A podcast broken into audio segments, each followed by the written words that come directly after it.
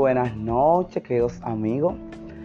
Para mí más que un privilegio y un honor estar con ustedes en este su espacio conversando con Gerald. La noche de hoy vamos a continuar en nuestra temporada conociendo nuestras emociones. Y hoy vamos a tratar una emoción muy que está muy presente en nuestras vidas. Vamos a estar hablando de una emoción que es un detonante, es un desencadenante para otras emociones y otras reacciones fisiológicas de nuestro cuerpo. Hoy vamos a estar hablando de lo que es la ira. La ira como una emoción, la ira presente en nuestro diario vivir y detonante, cómo se manifiesta, cómo está presente y la importancia o los factores que ella, que ella afecta en nuestras vidas.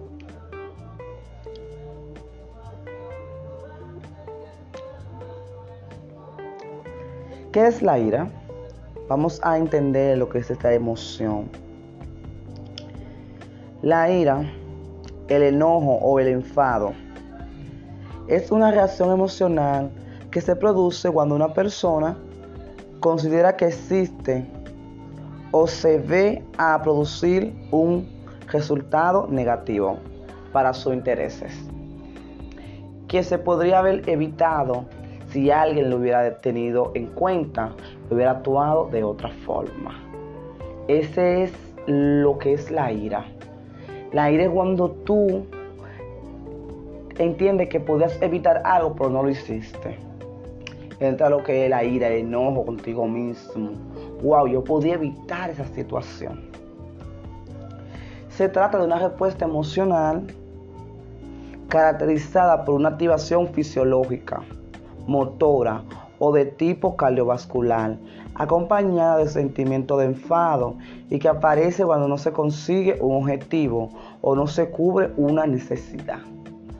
Cuando necesitamos algo y eso que necesitamos no lo podemos obtener, no lo podemos conseguir, ahí lo que entra el enfado, entra esa ira, esa ira ese, ese enojo constante, esa culpa, porque la ira trae frustración, trae sentimiento de culpa, trae ese sentimiento de que no pude resolver esa situación, que si lo hubiese hecho antes, qué pasó si no hubiera actuado así de esa forma.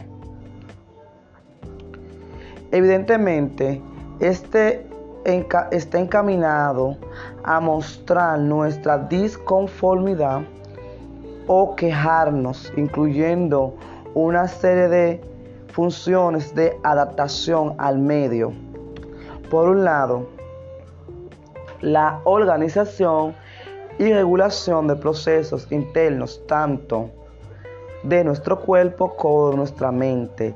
Y por otra, la regulación y construcción de unas relaciones interpersonales y sociales. La ira se ve envuelta en todo el aspecto de nuestras vidas, porque tanto es un detonante emocional como un detonante fisiológico. En la parte mental, tú te frustras. Tu mente se pone una limitante. No, no puedo. Aquí me detengo. Ya no voy para más. Eh, no sirvo para nada. Eh, soy un perpléjico. No voy para esto me renuncio, tiro la toalla, no doy para esto. Eso trae eh, frustración, trae enojo contigo mismo.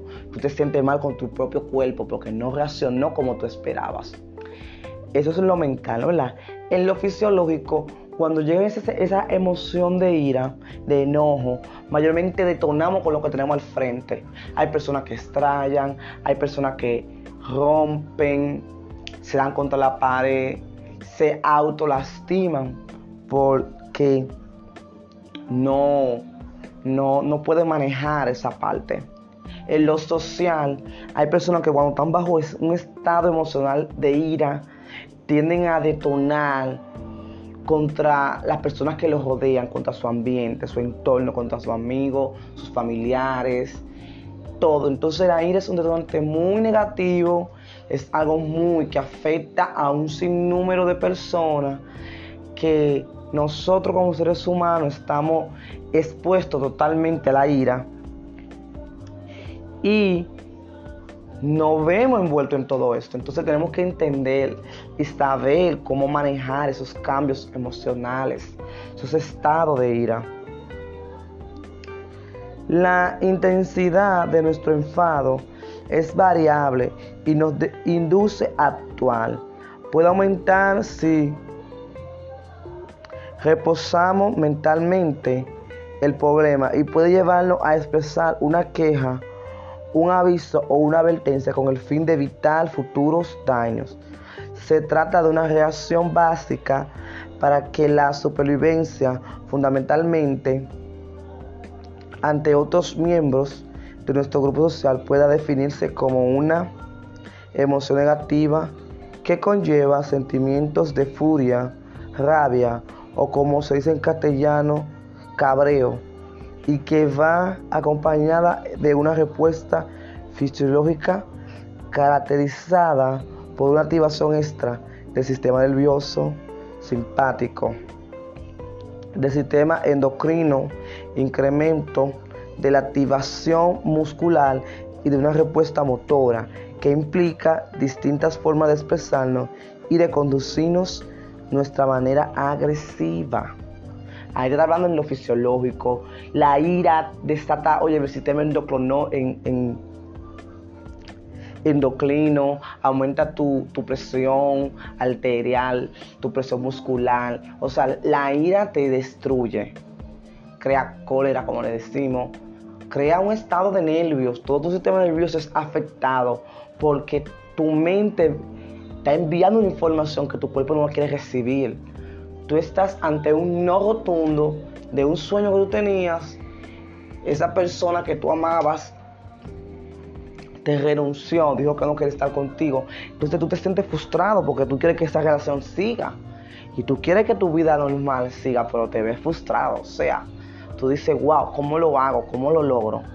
Pero ¿qué te digo? Si no atiendes a tu vida a tiempo, vas a afectar a un tercero, vas a afectar a un sinnúmero de personas que te rodean. Dice así, cuando experimentamos esta emoción hacia otra persona, cuando sentimos que se han violado nuestros intereses de manera intencional o injustificada, una de las formas de afrontamiento que solemos elegir es la conducta hostil. Cuando nos enfadamos con una persona con la que convivimos, lo que, lo que pretendemos es que no nos tenga en cuenta y mostrar nuestra desaprobación ante un comportamiento que no nos ha gustado, de cara a que el otro rectifique y cambie de conducta. La ira es usada por padres, educadores y jefes para conseguir que se cumplan las normas antes de que vengan los castigos. Sin embargo, no es conveniente abusar de este método ni usarlo como un castigo. Si se busca, si se abusa de los enfadados, pueden suceder dos casos Sabe que hay personas que trabajan con presión psicológica. Los padres mayormente usan la, ira. Estoy airado. Cogen la correa y le hacen sentir al, niño de que están airados con ellos y de que, así pueden hacer las cosas mejor. Pero ¿qué pasa si una persona está bajo presión y está enfadado, está estresado y tú vas a remeter contra él? Puedes pasar cosas adversas al resultado que tú quieres. Ve desde qué punto tan pequeñito hasta qué gran punto o desenlace la ira puede afectar tu vida, puede afectar tu entorno, tu matrimonio, tus hijos, tu salud mental, emocional, física, social. No es buena, es una mala emoción, pero es parte de nosotros. Es una emoción que está, no la podemos eliminar. ¿Cómo entonces podemos enfrentarnos a ese sentimiento o sobrellevarlo?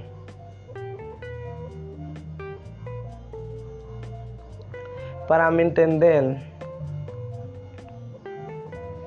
la ira se debe de tranquilizar, dice la palabra, del Señor, que la, la palabra blanda calma la ira.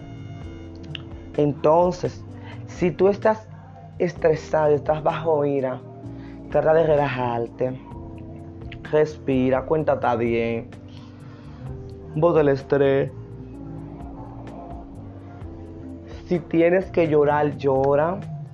Si tienes que escribir, agarra un cuaderno, escribe, escribe todo lo que tú quieras.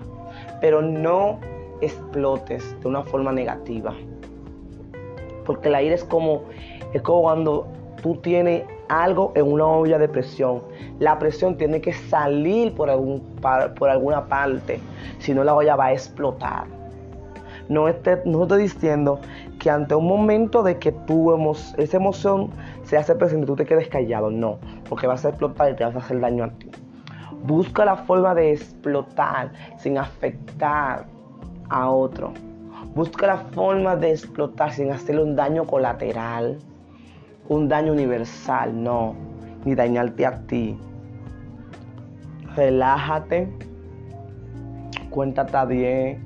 Si tienes que aislarte del grupo, aíslate.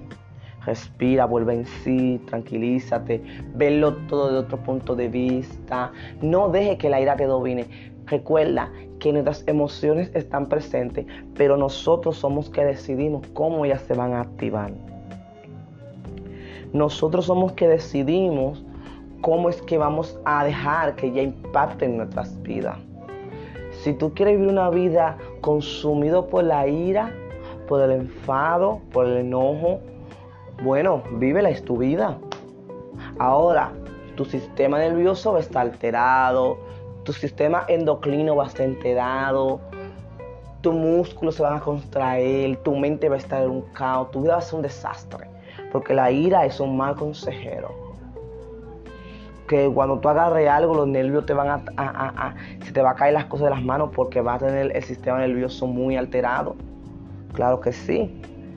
Pero si tú aprendes a sobrellevar esa ira, sobrellevar esa carga de ira, entonces tú vas a vivir una vida tranquila, y las alegre.